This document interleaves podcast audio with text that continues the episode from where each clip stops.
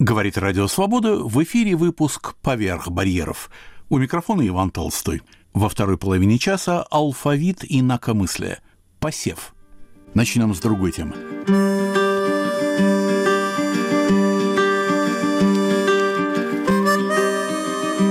Прошлому нет конца. Новая глава воспоминаний писателя, историка и переводчика Александра Горянина. У микрофона автор.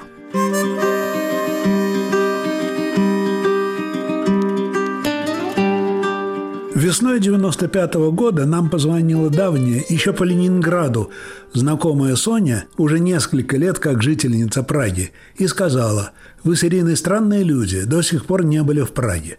Такой город, особенно весной. У нас есть где остановиться, квартира большая. Приезжайте с Дашей, они с моей Аней подружатся». В моих делах в тот момент была пауза. Ирина отпросилась на своей работе, как-то закруглили с первым классом в Дашиной школе – если не сейчас, то когда еще? Визы в Чехию тогда не требовались, на границе просто ставили штамп по въезде.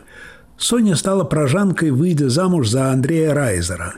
Ныне Андрей, известный фотограф, основатель агентства «Бильдерберг», прославился как портретист.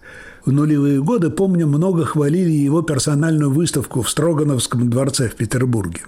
В нынешней Праге Андрея знают еще и как успешного, насколько я слышал, ресторатора – а Сони, увы, уже нет в живых. Умерла от рака. Трогательная темноволосая красавица, она была из тех, чей облик не стирается памятью. Родной дед Андрея, Альфред Людвигович Бем, хоть и был уроженцем Киева, происходил из семьи немецких католиков, подданных Германской империи – Выпускник Киевского реального училища Святой Екатерины, он окончил Петербургский университет и к началу мировой войны уже был видным литературоведом. В 1922 году, пройдя многие испытания гражданской войны, Бем с тремя женщинами, Антониной женой, Ириной шестилетней дочерью и Татьяной пятилетней, будущей матерью Андрея Райзера, бросил якорь в Праге. Мы гостили у Райзеров, вижу по штампам в паспорте, 9 дней. За такой срок гости и хозяева нередко успевают утомить или даже сильно утомить друг друга. Но нет, как ни странно, под конец нас даже не хотели отпускать. Кажется, мы не упустили ни одного знаменитого пражского места и вида. Жаль, в те годы еще не придумали скрестить мобильный телефон с фотокамерой. Почти все снимки из той поездки бледны и невыразительны. Даше очень понравился самый крошечный дом в Праге на Златой улице. Она сказала, что согласна там жить. И Даша и Аня остались в восторге от театра «Латерна Магика». Как-то за чаем Соня сказала, «Недавно прочла, что Альфреда Бема считают достоевистом номер один в мире.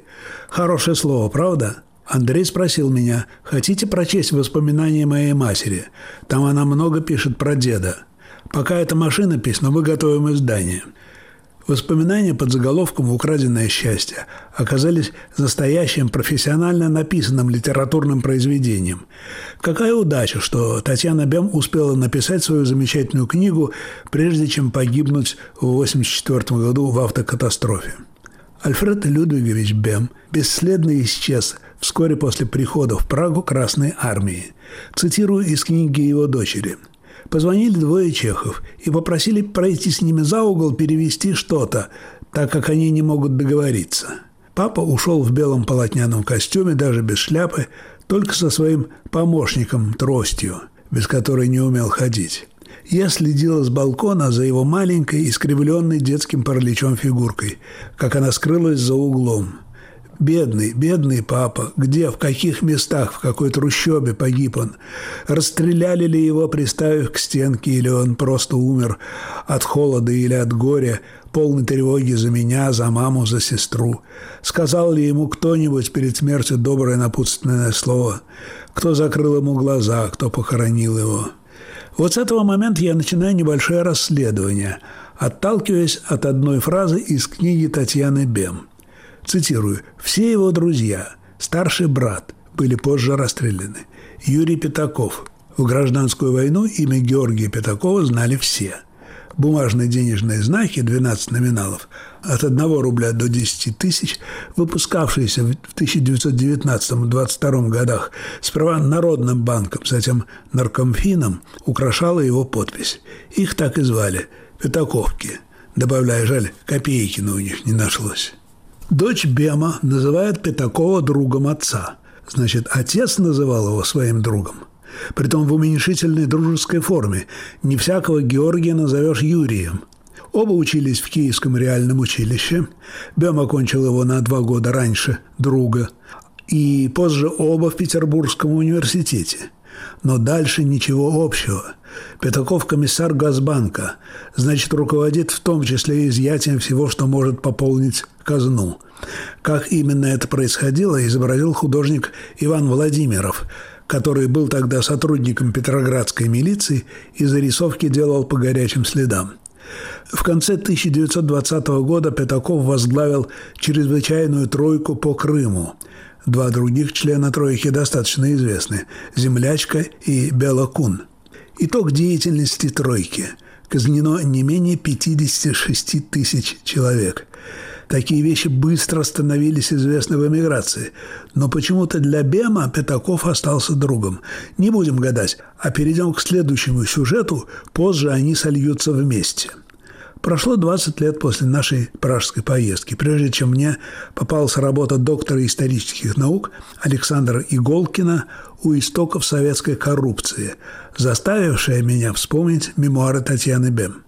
Были моменты, когда гражданская война казалась близкой к перелому, когда Деникин дошел до Орла – РКП занималась в это время в Москве организацией будущей работы под белыми, создание подпольных порткомов из незасветившихся коммунистов, организация явок, закладка тайников и тому подобное. Создавала свои филиалы в городах вроде Вологды и Костромы. Подумаем, чем должен был в это время руководить комиссар Газбанка? Власть бывает легче захватить, чем удержать.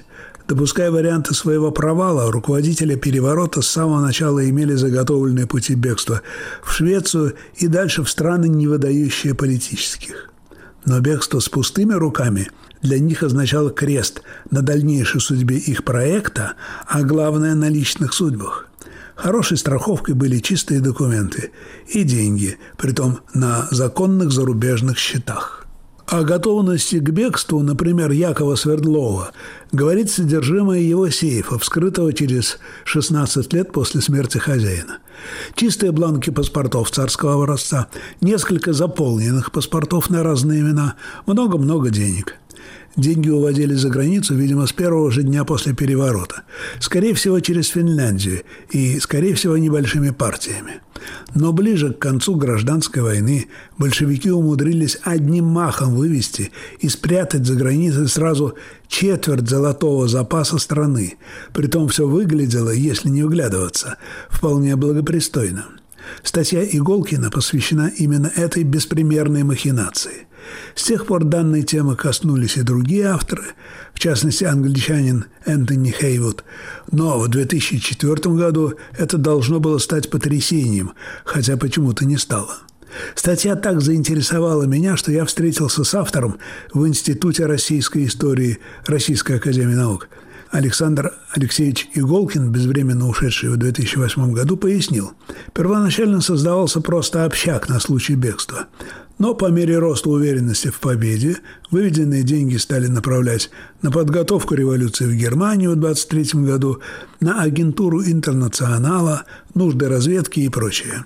Деньги лежали не только у стокгольмского банкира Ашберга, но и в куда более укромных местах.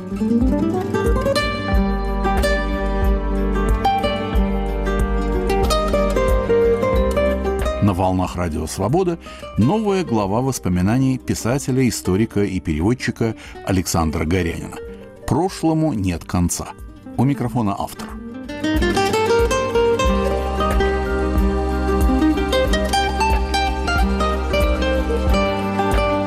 Личностью, прямо причастной к формированию этих укромных заначек за рубежом, был инженер Юрий Ломоносов, имевший от Ленина охранное письмо, совсем как Миледи из «Трех мушкетеров», на финансовые операции и бесконтрольный перевод денег за границу.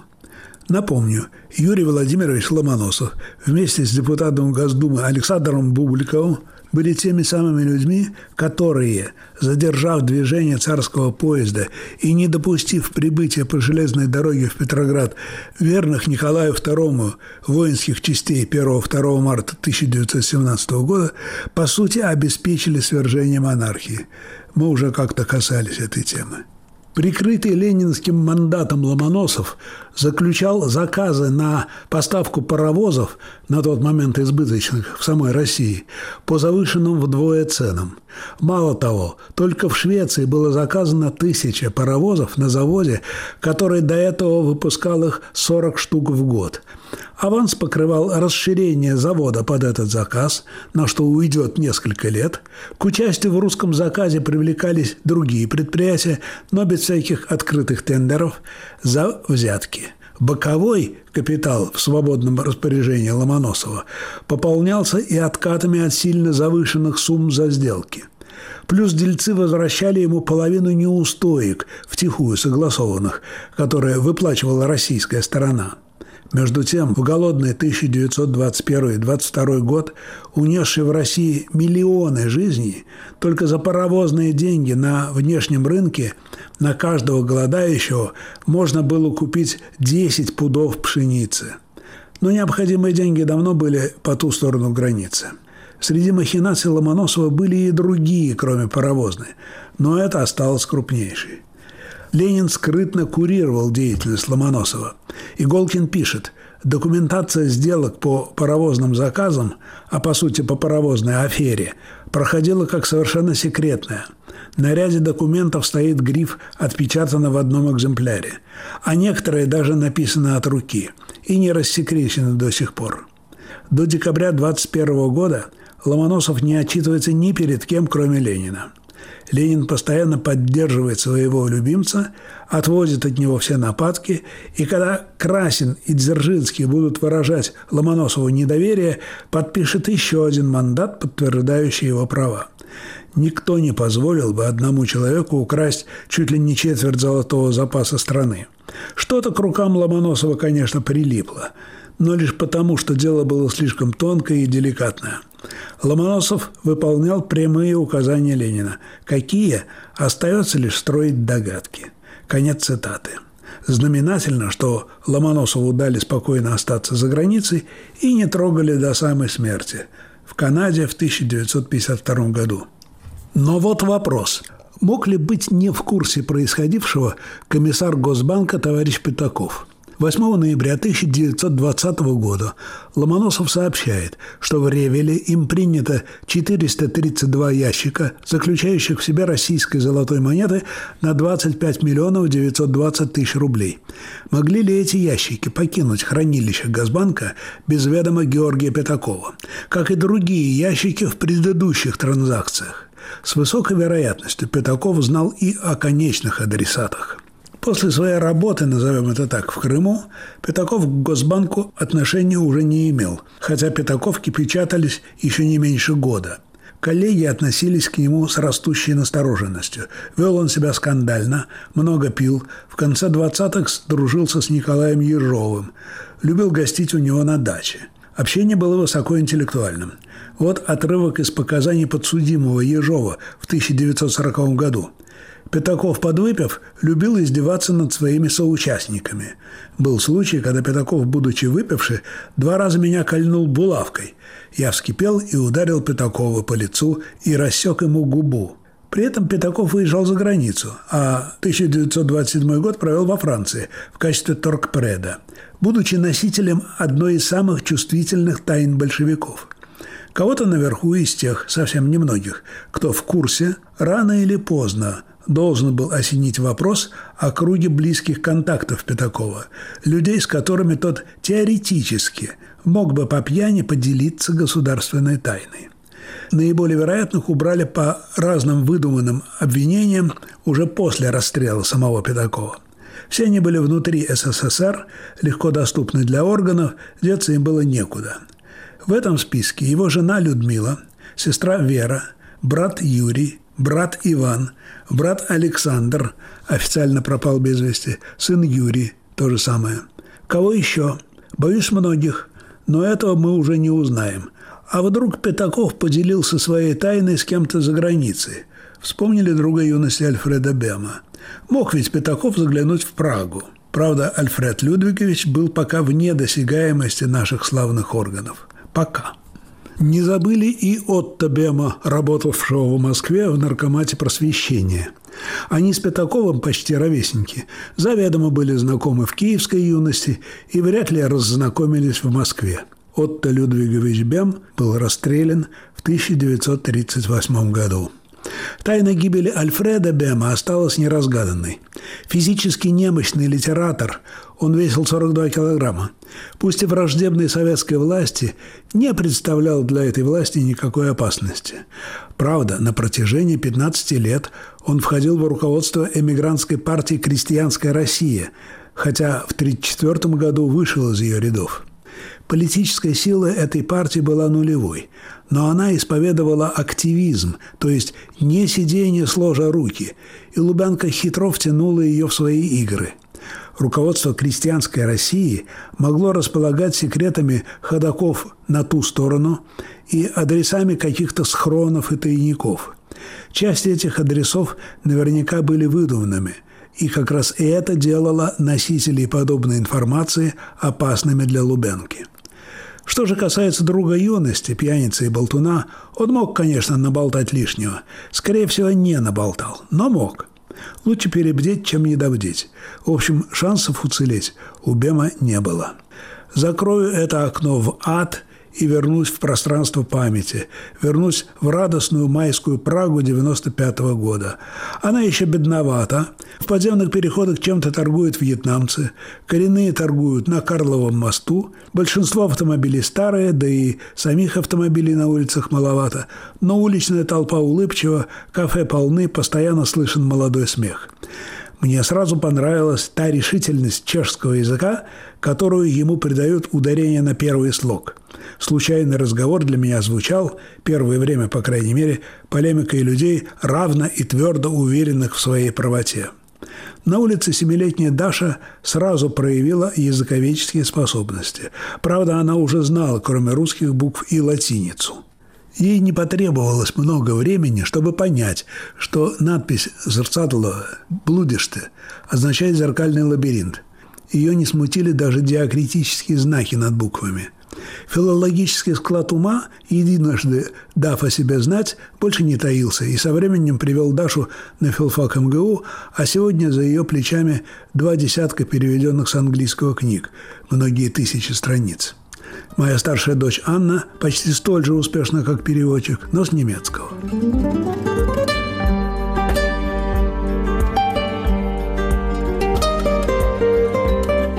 На волнах Радио Свобода новая глава воспоминаний писателя, историка и переводчика Александра Горянина. Прошлому нет конца. У микрофона автор.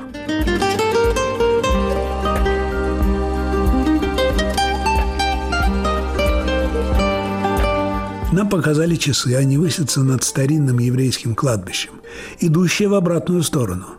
Интересно, сколько я раз не упоминал об этом дома, даже люди, бывавшие в Праге, почему-то не верили, что такое может быть.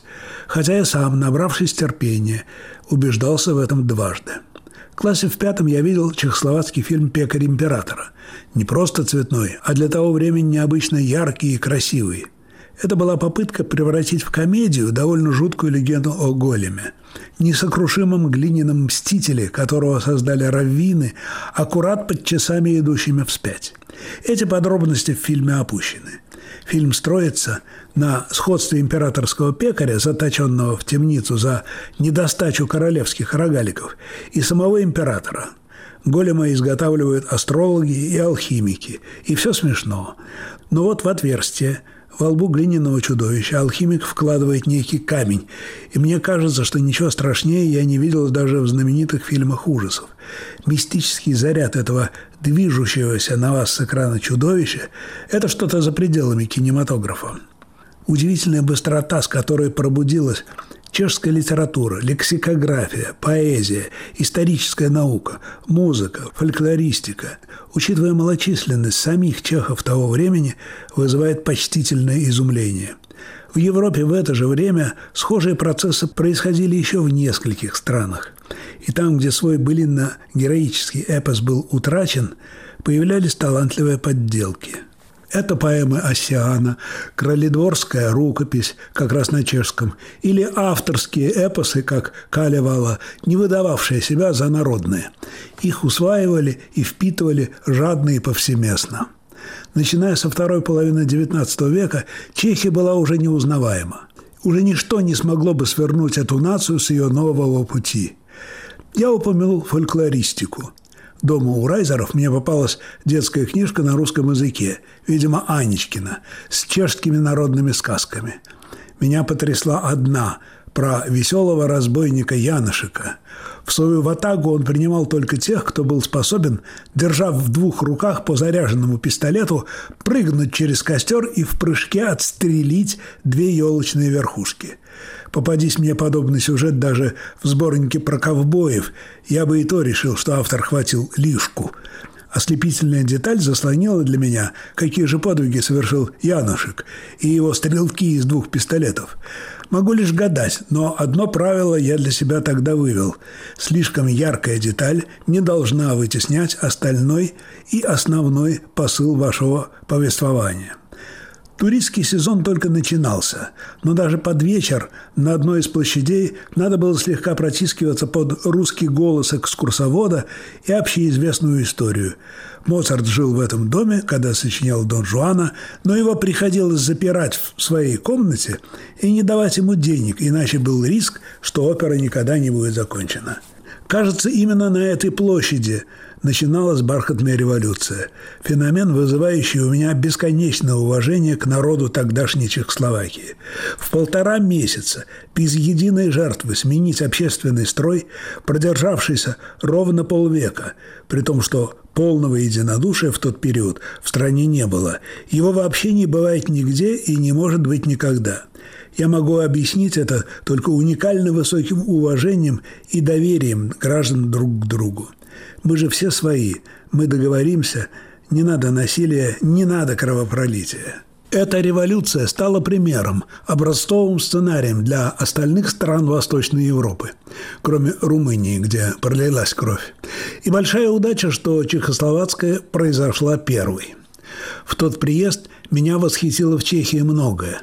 Чехословакия только что разделилась на Чехию и Словакию, и я расспрашивал русскоговорящих – не слышно ли ворчания по поводу того, что Словакия, к примеру, унесла с собой какой-то важный кусок Чехии? Никто не припомнил ничего подобного. Это был, как мне сказали, идеальный раздел, он же развод.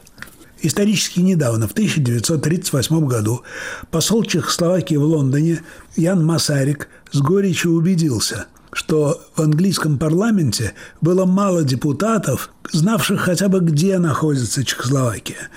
Цитирую. «Во время беседы с влиятельными политиками я показал им на карте нашу страну, и у меня осталось впечатление, что они видят ее впервые.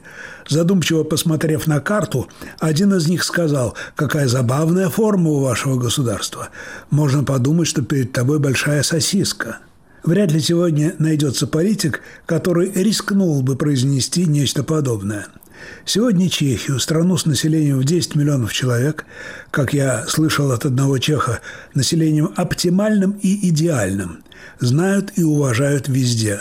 Нация, которую судьба терзала на протяжении почти пяти веков, щедро вознаграждена – Экономически успешная, благоустроенная, красивая, уверенная в себе, она пожинает плоды. Она никому не завидует, многие завидуют ей. В 20-е годы Карел Чапек в своих прогулках по Праге горевал. Нам было бы лучше, если бы у нас был хоть кусочек моря. Море – это весь Божий мир. Дорога в мир. Распахнутые ворота во все стороны мира. Во времена Чапека – Путь к морям пролегал через границы и визовые барьеры. Ныне это уже не актуально для чехов. В Европейском Союзе они просто выбирают, к какому из морей хотят попасть, и сравнивают расстояние. Это теперь и их моря тоже.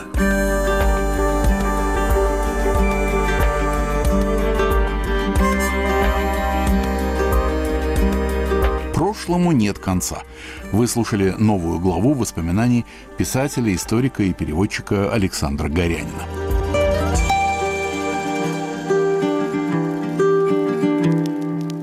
Продолжаем программу.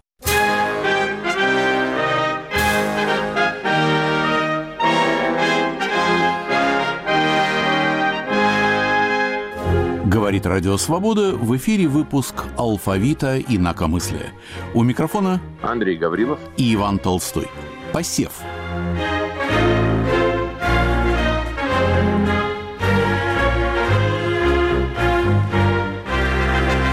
Говоря об этом знаменитом эмигрантском издательстве, я испытываю противоречивые чувства – но прежде чем сказать о них, надо хотя бы в двух словах напомнить, о чем идет речь. Издательство «Посев», вероятно, самое известное печатное дело для советских читателей. Или, скажем, в определенные годы самое известное. Ближе к концу советской эры таким стало, я думаю, американское издательство «Ардис». Было много также книг парижской «Имка Пресс» или лондонской OPI Overseas Publications Interchange. Но в 60-е, мне кажется, и первые первой половине 70-х у посева конкурентов не было. Повторяю, для советских читателей.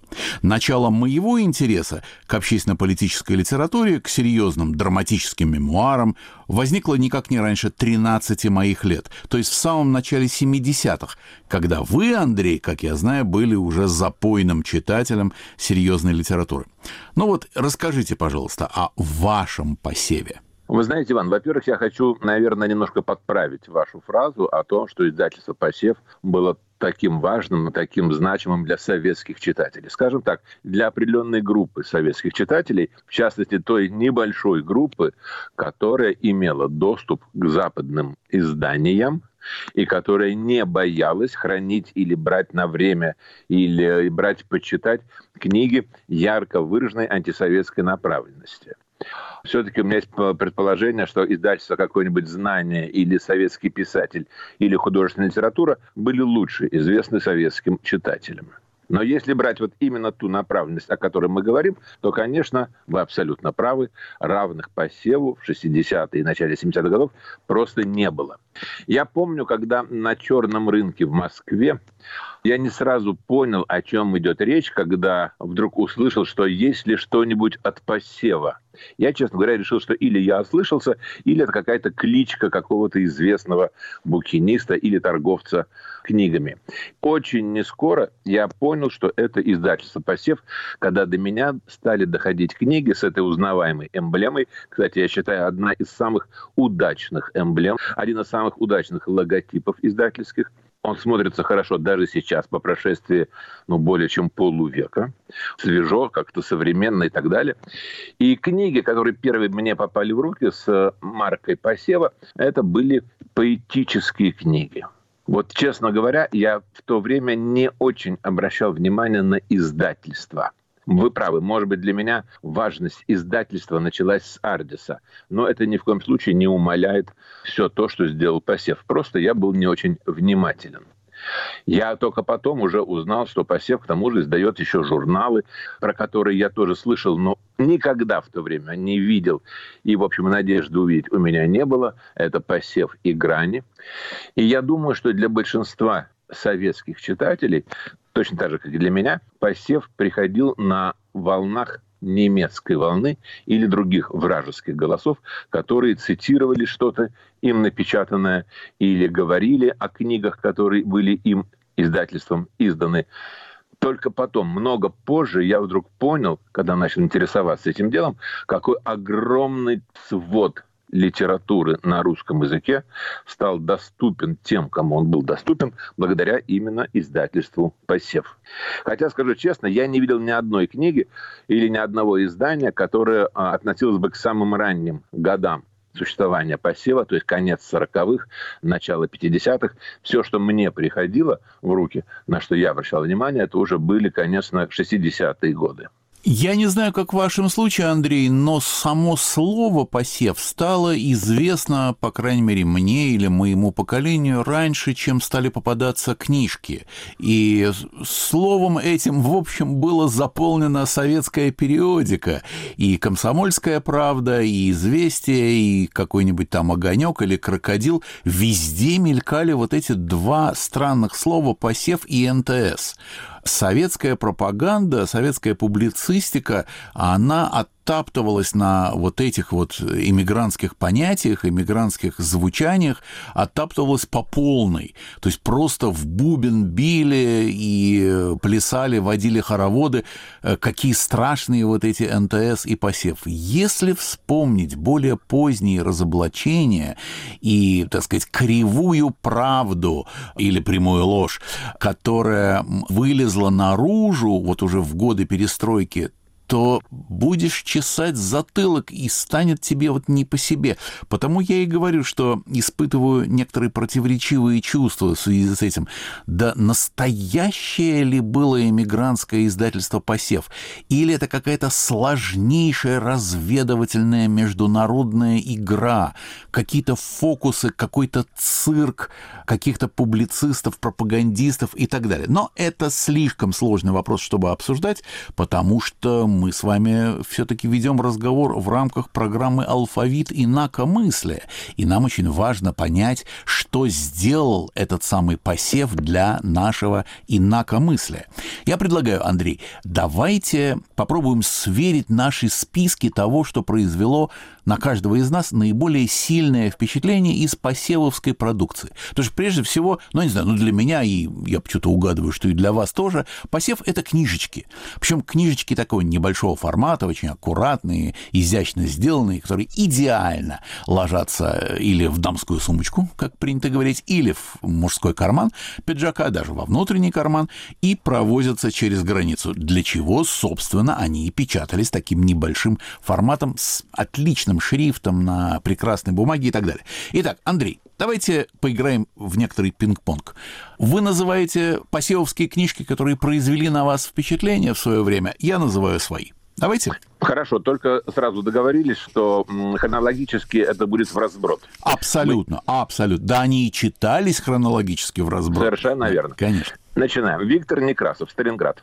Как интересно. А я Сталинград читал в окопах только Сталинграда, естественно, советское издание, а иммигрантское мне попалось только, когда я уже очутился в Париже. Хорошо.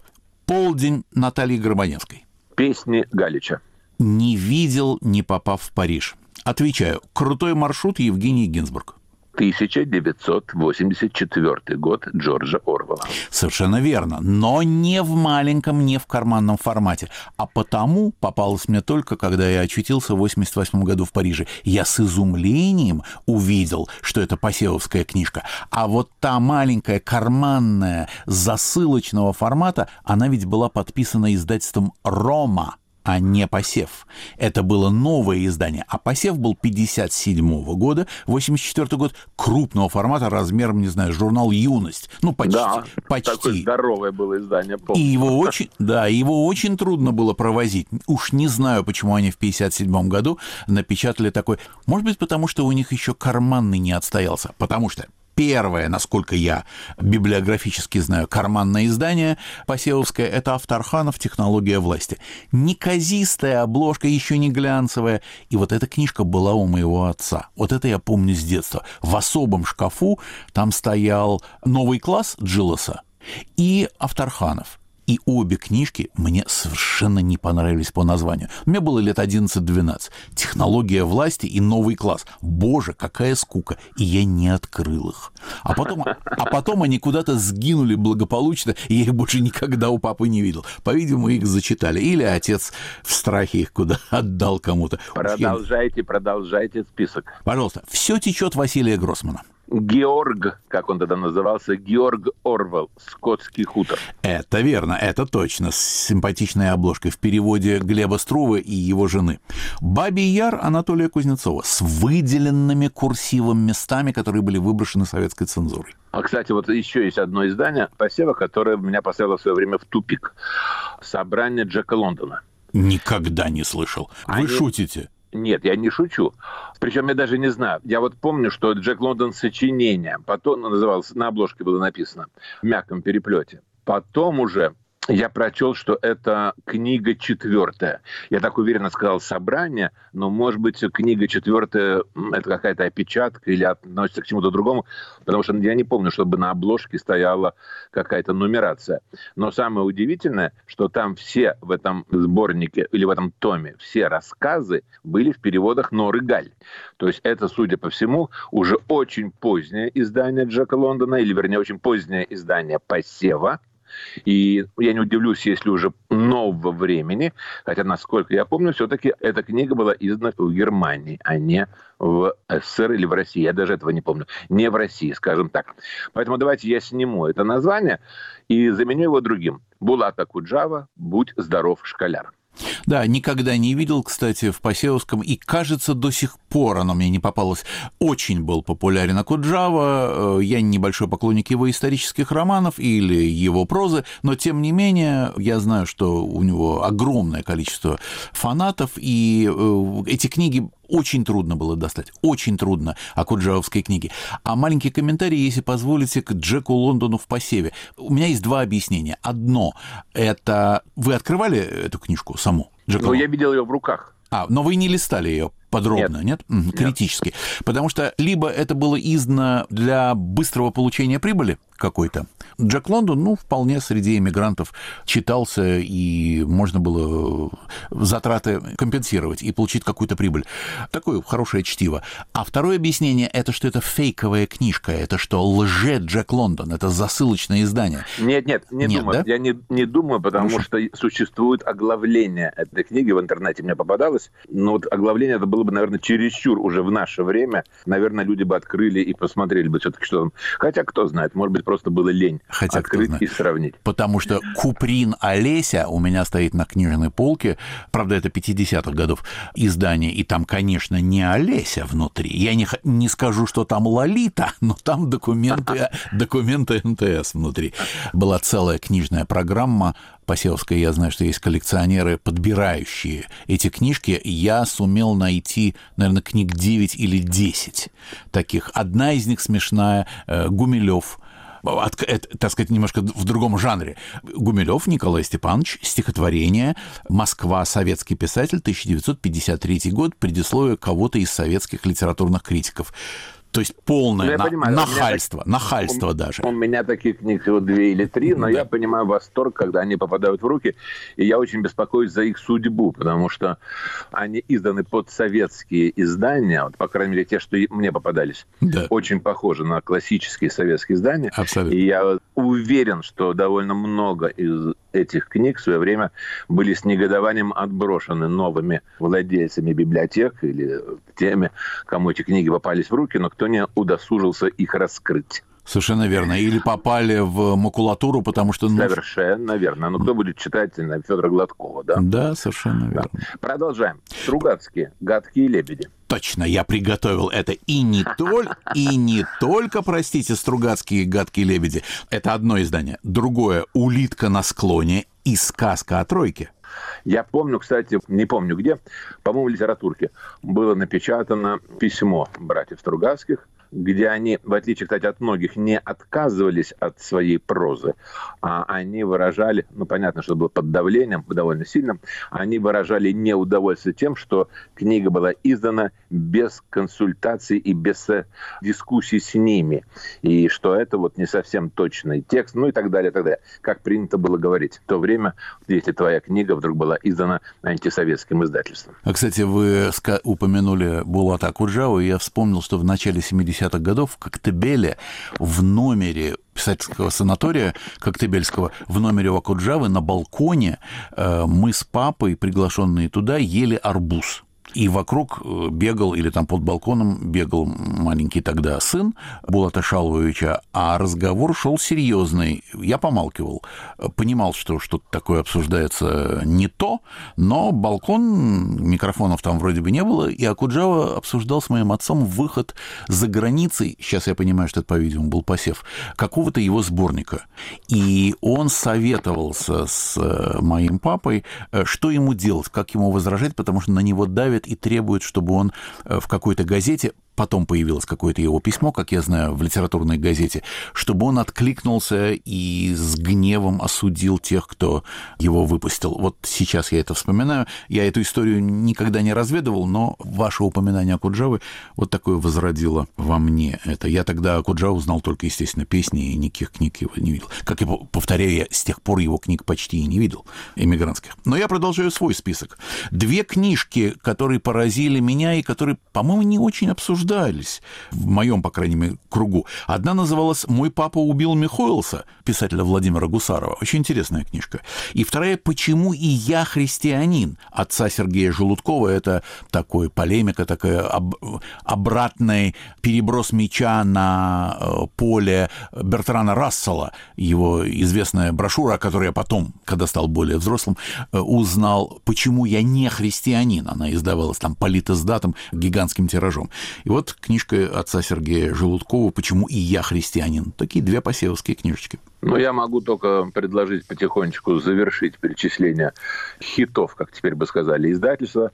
Конечно, нельзя не упомянуть собрание Солженицына. Верно. Шесть томов плюс седьмой томик «Дело Солженицына». Да. Ну и, конечно, «Мастер Маргарита». Первое полное издание на русском языке Точно. было предпринято именно э, посевом. Это была, по-видимому, первая посевовская книжка, которую я открыл, но не первое издание «Мастера Маргариты». «Мастер Маргарита» посевовский, с, опять-таки, с курсивом с выделенными теми местами, которые вырезаны советской цензурой, оказалось у моего отца сразу после того, как я прочел журнальный вариант. А вот журнальный вариант папа привез тоже эмигрантский, имковский. Имка Пресс выпустила точное повторение журнала «Москва», объединив это в один том, как я потом узнал, таких изданий было три с разными обложками. У меня есть только одно из них. Я мечтаю раздобыть еще два других. Все обложки разные. Одна очень симпатичная графически. И там было полное повторение текста журнала «Москва», поэтому никакого курсива не было. И я на всю жизнь, поскольку это было первое чтение, запомнил, что одна из глав начинается «невидимо-невидимо». А в Посевовском издании «невидимо» курсивом и свободно, невидимо курсивом и свободно. И это, это навсегда ты запоминаешь. У меня в глаза впечатано невидимо-невидимо. Да, совершенно верно. Это была первая посевовская книжка прочитанная. Хочу сказать, что кроме песен Галича была издана и генеральная репетиция Галича книга. И, в общем, Галич был одним из, ну, как сказать, нельзя сказать популярных, но один из, наверное, любимых авторов посева, потому что количество его книг, изданных издательством, по-моему, приближается к пяти или к шести. Это не считая различных переизданий и вариантов с разными обложками, как вы сказали. Да, мне кажется, что если включать переиздания, то, по-моему, шесть или даже семь, а оригинальных, по-моему, пять. Мне так кажется. Я тут боюсь сказать. Хотя они у меня стоят на полке, и я мог бы, готовясь к этой передаче, пальцем их пересчитать. Но, увы, не сделал.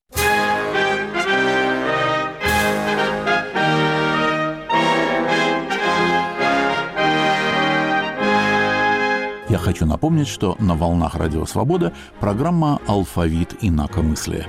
У микрофона Андрей Гаврилов и Иван Толстой. Посев.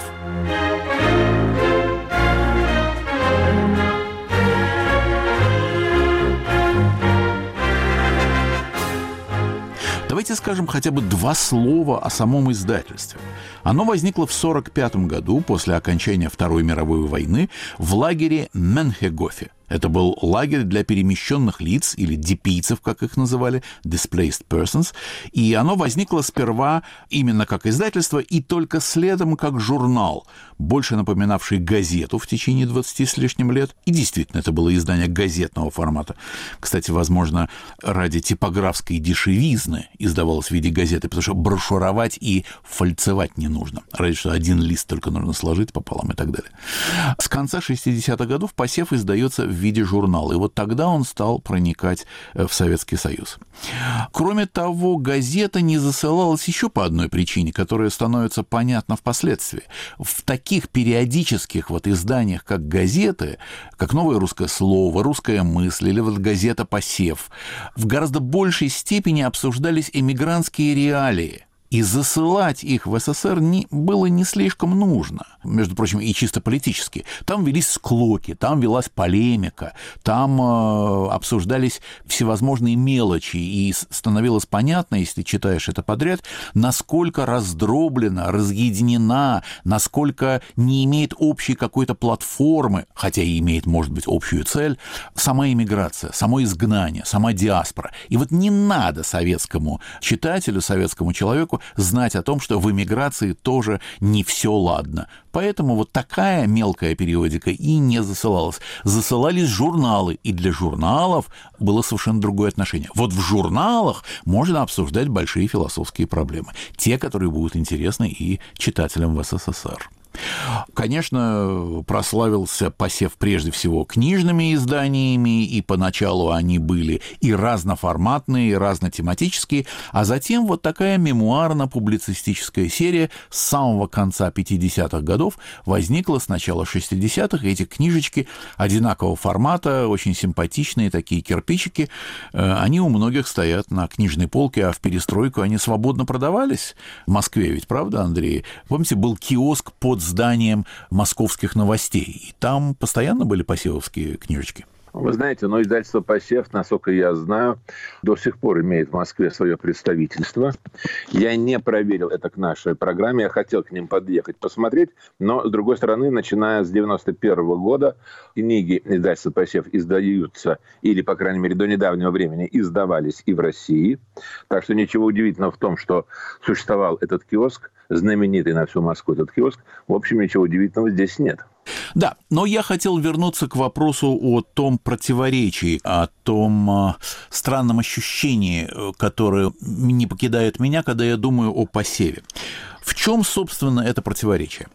Я помню, что одна из первых публикаций, посвященных посеву как ужасной эмигрантской организации, которая кишит разведчиками западными, э, желающими навредить Советскому Союзу, была в какой-то советской газете, то ли «Комсомольская правда», то ли что-то, э, в конце 60-х годов, и называлась эта статья «Тени с рю Бломе». Ну, тени с Рюблеме и тени с Рюблеме. По крайней мере, запомнилось. И вот я оказался в Париже в 88 году, мне все интересно, и я раздобыл телефон представительства посева подняла трубку какая-то женщина, я стал напрашиваться, так сказать, в гости, хочу взять интервью, познакомиться, поговорить, узнать какие-то истории этого издательства и, и другие подробности, и спрашиваю адрес. Она говорит, 125 Рюбломе. Я начинаю хохотать. Ах, конечно, говорю, я с детства знаю, что вы на Рюбломе. Она без всякого чувства юмора. Откуда вы знаете это с детства? Я говорю, да «Комсомольская правда» или какая-то такая газета писала о вас. Да, была такая публикация, отвечает она. И я туда собрался. А поскольку я жил дома у Ефима Григорьевича Эткинда, я ему сказал, завтра э, еду в посев. Эткинд вытянул лицо и сказал, Ваня, не ходите к ним. Я говорю, почему? Не ходите, потом поймете и не дал никаких разъяснений. Вот Ефим Григорьевич был вроде, так сказать, опекал меня, как старый друг моих родителей, как ученик моего деда-переводчика, а вот не подсказал мне. И поэтому я терзался, и все, что я понял потом про посев и про НТС, я понял уже сам, сопоставляя разбросанную, разрозненную мозаику. Мне сперва казалось, что реакция Ефима Григорьевича была такая, потому что НТС и посев от них разило антисемитизмом. Это были такие православные, почвенные, такие националистические, русопятские издания, люди, программы, слова, речи и так далее, что понятно, что шибало в нос этим. Но, знаете, для историка, так сказать, нет, нет деления на, э, на волка и зайчика. Историку интересны все, как естествоиспытателю.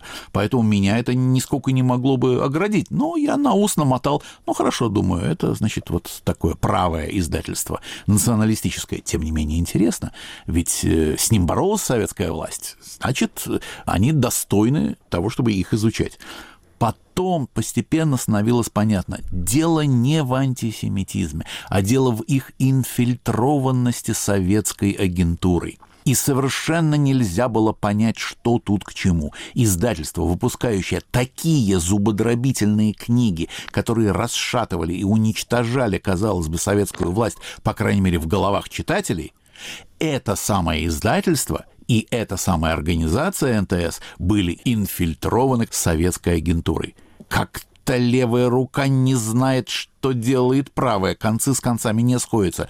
Вот почему снимать шляпу перед историей посева и перед историей Народно-трудового союза, они по-разному там назывались в разные эпохи, я так быстро не стал бы. Но то, что это издательство оставило глубочайший отпечаток, глубочайший след в сознании, в менталитете и моем, и моего поколения, и нескольких поколений советских людей, это совершенно верно. Они формировали наше инакомыслие. Не правда ли, Андрей?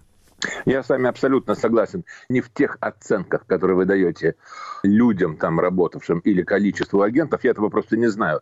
Я не спорю с вами, не возражаю, просто я не в курсе. И всегда для меня на всю жизнь будет э, маяком рассказ Даниэля «Искупление», смысл которого сводится к одному. Не держал за руку, не держал свечку в тот самый момент, не можешь быть уверен на 150%. Ты или знаешь, или не знаешь. Вот я не знаю. Я верю вам, я верю очень многим публикациям подобного рода. У меня нет оснований не верить, но, повторяю, свечку я не держал. А вот в том, что касается от вашей оценки того влияния, которое издания посева оказывали на советских читателей или на советских радиослушателей, повторяю, зарубежные голоса активно цитировали издания посевы и рассказывали о них. Вот в этом я абсолютно с вами согласен. Развитию инакомыслия в СССР, конечно же, посев очень помог. Это, в общем-то, наверное, было основной причиной, почему мы включили зарубежное издательство в наш алфавит инакомыслия. Я уже говорил вам, что одним из любимых, судя по всему, авторов посева был Александр Галич. Одна из первых книг, где я с восторгом все-таки посмотрел на издательство, потому что уж больно хорошо книга издана. Это сборник «Когда я вернусь» Галича. И если нам позволит время, я бы хотел закончить нашу программу именно этой песней Александра Галича, которая, конечно, хорошо известна нашим слушателям и, наверное, уже звучала на волнах наших программ с вами не раз, но тем не менее именно так называется его сборник. Вы его помните. Коричневая обложка, черно-белая фотография в центре и черным шрифтом «А. Галич, когда я вернусь». Если вы не возражаете, я бы хотел завершить нашу программу этой песней. Когда я вернусь, ты не смейся, когда я вернусь, когда пробегу, не касаясь земли, По февральскому снегу, По еле заметному следу К теплу и ночлегу, И, вздрогнув от счастья, На птичий твой зов оглянусь. Когда я вернусь, Ох, когда я вернусь. Как послушай, послушай, не смейся, когда я вернусь. И прямо с вокзала, разделавшись круто с таможней, И прямо с вокзала в кромешный, ничтожный, раешный, Ворвусь в этот город, которым казнюсь и клянусь. Когда я вернусь.